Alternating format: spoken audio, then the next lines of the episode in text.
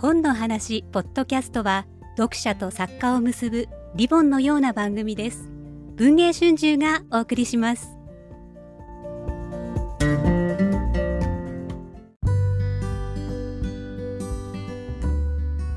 本日はブックスノンベイが4月5日に文藝春秋から発売になりました木村優子さんをお招きして本書についていろいろとお話を伺っていきたいと思います。どうぞよろしくお願いいたします。よろしくお願いします。木村さんは食文化だったりお酒文化にまつわる執筆活動やとそのようなものを扱ったあの本の書評とかを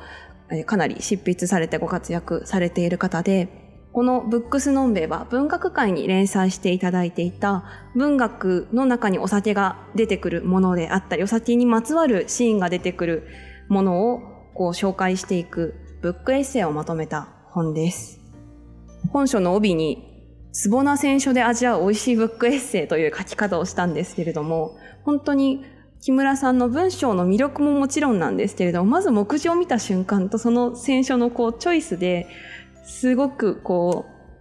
う、のんべい心をくすぐる選書、かつこう、すごく気の利いた選書だなっていう印象を持たれるのではないかと思っていて、今日はその選書のこう、裏側というか秘密についてみたいな感じでお話を伺えたらと思っております。はい。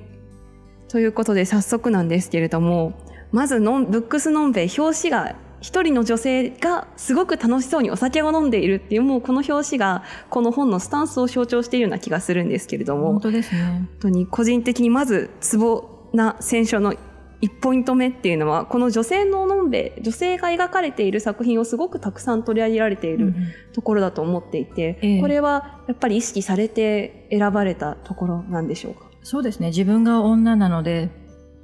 そしてあの文学の中で描かれているお酒と女性って得てして飲ませる側であることが多いんですよね。例えば居酒屋のおかみさんだったりお酌する側であったりそうでなくてあの自分が主体となって飲んでる女性が描かれている作品をなるべく探したつもりです。女性が描かれている作品っていうのはその探す上では難しかったですか、はい、それともこうそこまでこう苦労なくスッスッと。うん、どうかな。でも圧倒的に少ないですよね。お酒文学ってやっぱり男の世界、マッチョな世界ではあったなとは思うので。そのマッチョな世界をこう、だったなっていうのを実感された回というか、章、とかっていうのはありましたか、あ、この中でですか？そのブックスノンベイの中で。こここの本に関しては、割と私にとってのユートピアとして、うん、あの一冊作った部分もあるので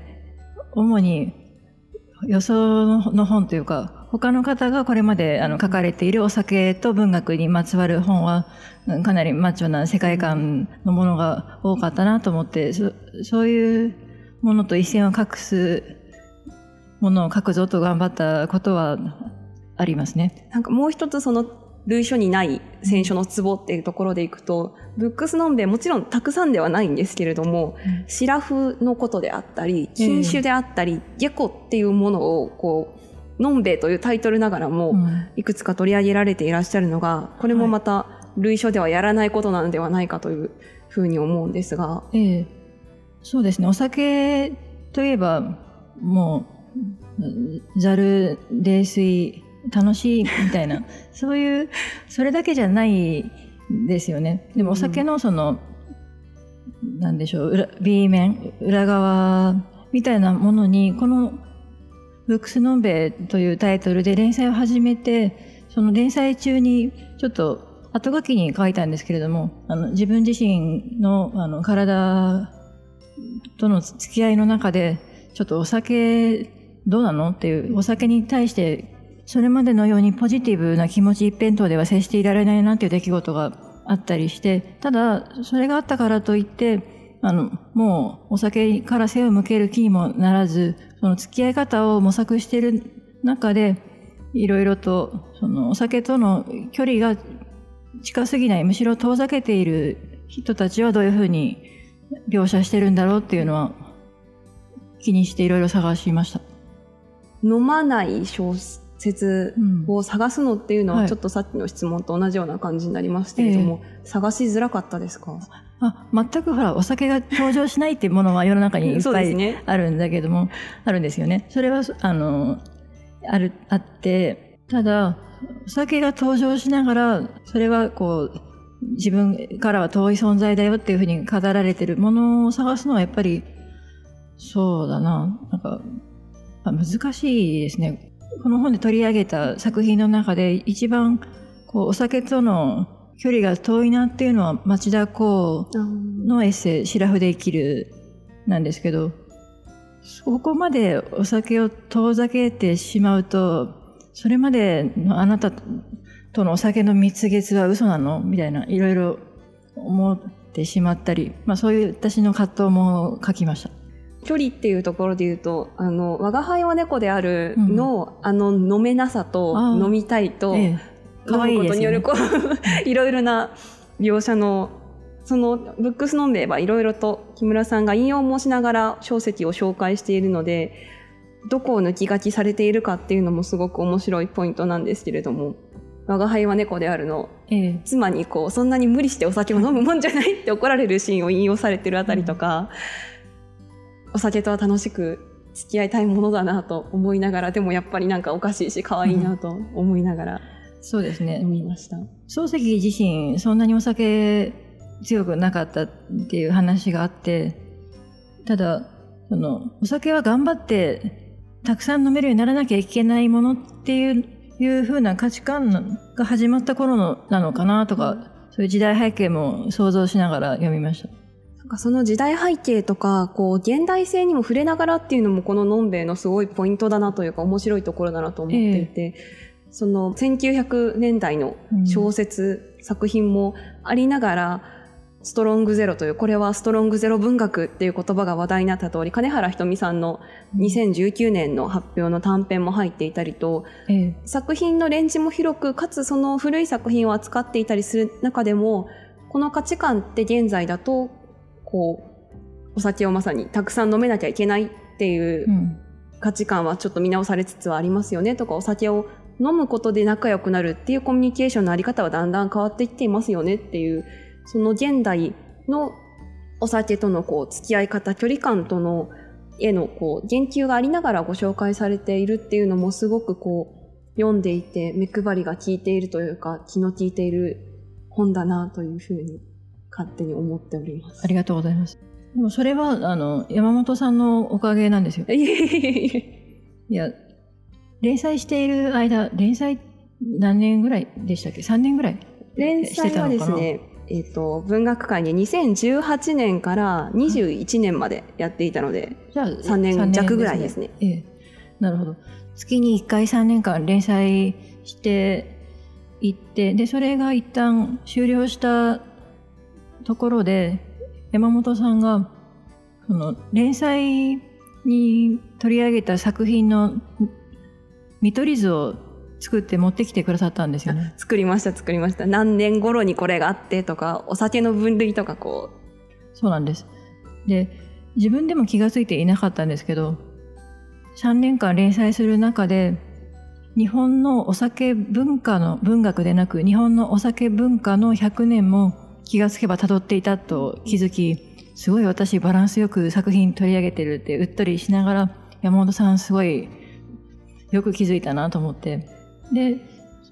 この本作る上でのいろいろ過失していった部分には、その歴史的なことも投影しているのは、やっぱりその時の発見がありますね。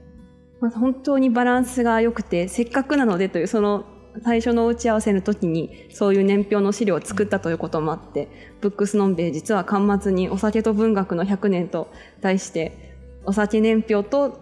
本書で紹介されている書籍が大体どのぐらいの時期の出来事であったりを書いているのかっていう年表をつけていますので、ぜひぜひこちらも読んでいただけたら嬉しいです。いや、これは力作ですよ、ね。本当にバランスがすごくいいっていうのはこの年表を見るとよくわかりますね。そうなんです。しかも、取り上げているお酒の種類も割合、そんなに偏ってなく、例えば日本酒ばっかりとかウイスキーばっかりになっていなくて、でも無意識にやってて、いや、これ私すごいなと思って。それは、あの、自分のやったことにうっとりできる数少ない時間として楽しかったです。そして、ツボな選手ということでいろいろ伺ってるんですが、最後もう一つ私からここはツボだなって思っているのが、やっぱり食文化に関する執筆ご執筆が多い木村さんならではのところかなと思うんですけど、え美味しそうなお酒のシーンであったり、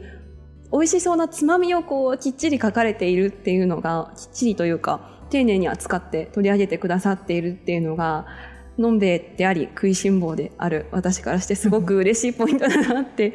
毎度思うのですが、ええ。ここもこう意識されて取り上げられていたポイントだったんですか？いや、自分が食べたいからですね。というか、食べながら飲むことが私の常ななので、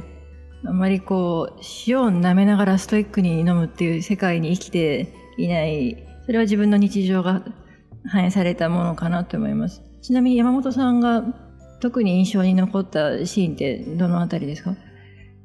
あーあとでもやっぱり一番最初のあの滝口優勝さんのナスの輝きは美味しそうだなって思いますし、あと柴崎さんのあの、うん唐揚げが美味しい店なんだよって言いながら唐揚げを注文しないとか、あこれはありがちですよね。味が気になるなとか。いや、でもありがちですよね。うん例えば、あの、蕎麦屋での飲もうって言って、で、なんか蕎麦食べずに帰っちゃうとかね。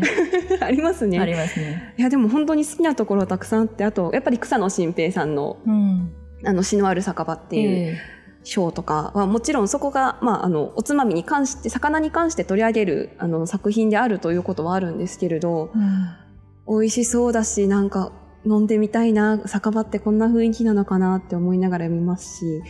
太宰の津軽も好きですね。うん。いっぱいありますね。いや、本当になんか、どの章も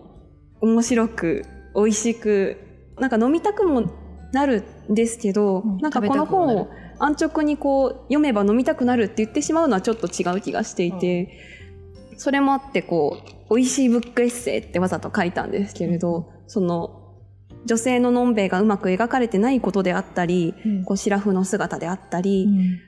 こう必ずしものんべえの飲みたい人だけではなくって、のん。べえが気になる人のお酒文化をどういうふうに文学が描いてきてるんだろうっていうのが気になる人にとってもええ。すごく楽しい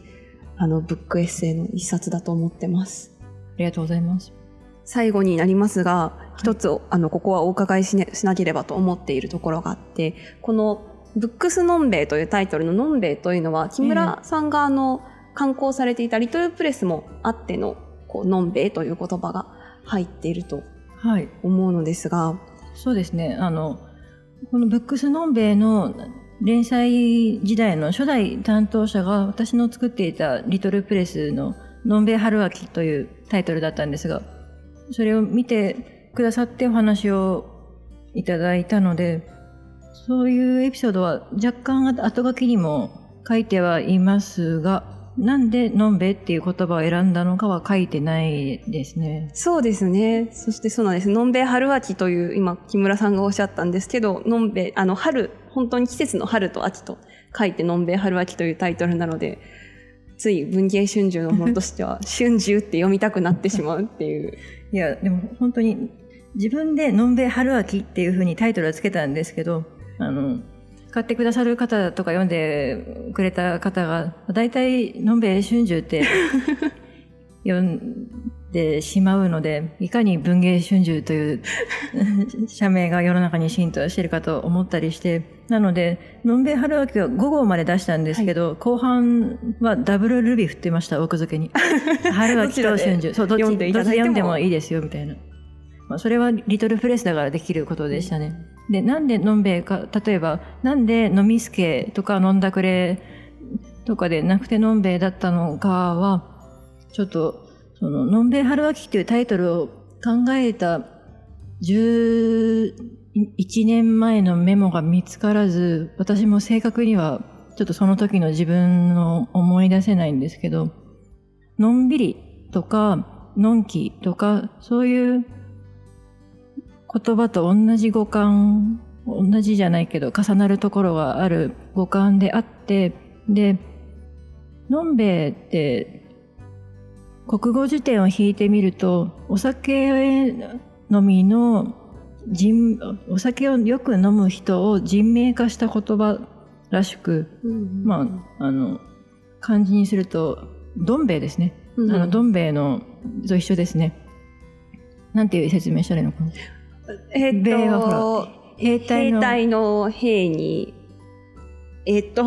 衛兵の衛 A, A の A 兵兵ばっかりになっちゃった。まあ、そあの、いわゆる、あ有名なカップうどんの、どん兵衛のと一緒で、のんべえ。そういう、なんか、まあ、ななんと言ったらいいか、まあ明るいタイプの人物像が浮かぶ感じが良くて、あと、これはまあオフレコかもしれないんですけど、当時、あの、TBS ラジオが野球、プロ野球中継をしていた時代に、確かいた野球のボールを模したキャラクターが駅兵衛っていう名前で、なんとなくその ののんびりした感じ、のんきな感じと、私がよく聞いてたプロ野球中継に出てきたキャラクターの駅兵衛とかが合わさった言葉が世の中にすでにのんべえとしてあったので、あ、じゃあこれでいこうって思ったのかなって思います。あと、お酒そのものでなくて、お酒を飲む人ありきっていうことを表現したかったから、のんべにしたのかな？例えば、あのお酒と何々とかそういうタイトルじゃなくて、と思いますね？確かに人っていうお話を聞いてなるほどと思うのがその類書にあるようなこうストイックにお酒をこうガブガブ飲んでこう潰れたりこうドロドロになったりっていうのではなくてなんかお酒にこう必ずしも飲まれてお酒がこう全てというか主になる関係ではないようあな。の飲む人の方が主なんですよね、うん自分にとったら。お酒ありきではない。まあお酒がなきゃまあ始まらないんですけど、さらに飲む人がいなきゃ始まらないって思っているので、そういうふうにお酒文学を読んできました。ありがとうございます。本日はブックスノンベイの著者の木村優子さんをお迎えしてポッドキャストをお送りしました。ありがとうございましたあり。がとうございました。